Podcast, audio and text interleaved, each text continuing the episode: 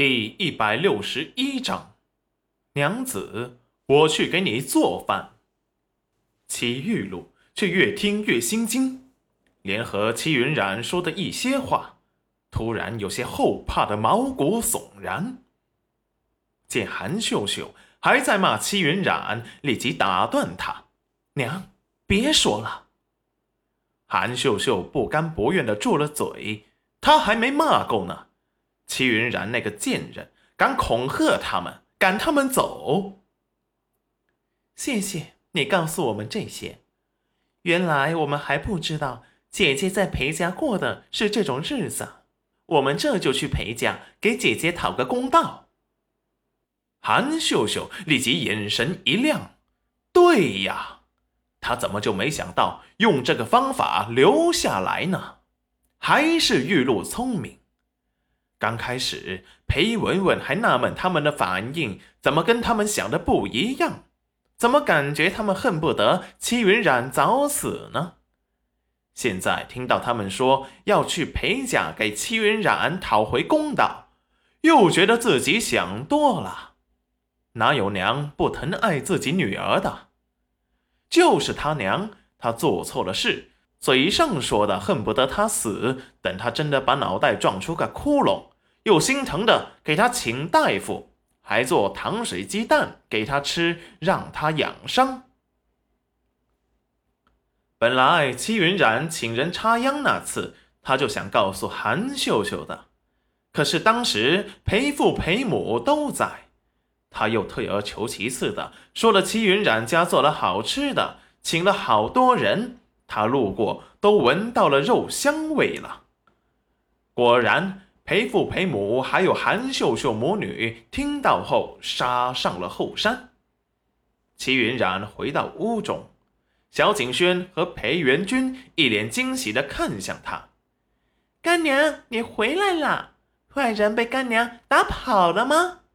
娘子，你娘，他们走了吗？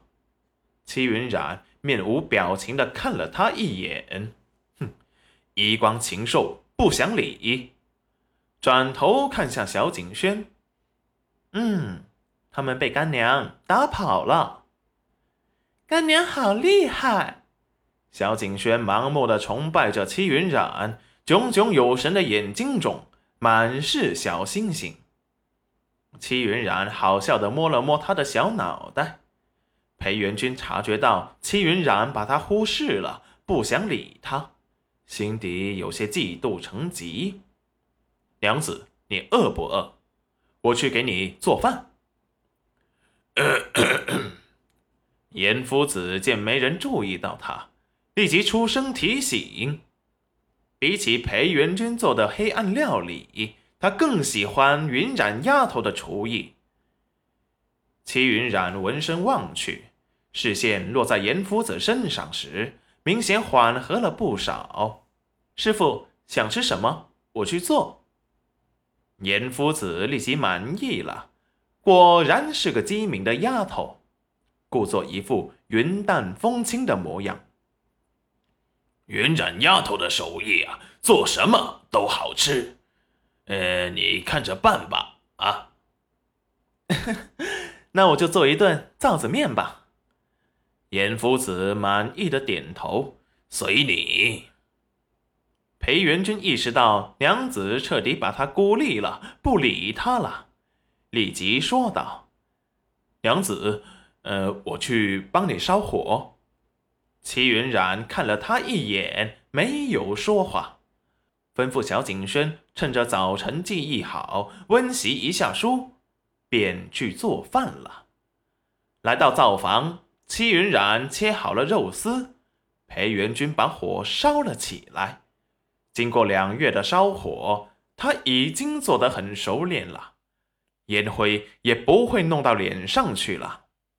看着戚云染有些冰冷的神色，裴元君心底有些黑暗，控制不住的想把戚云染拥入怀中，好好解释一番。最后。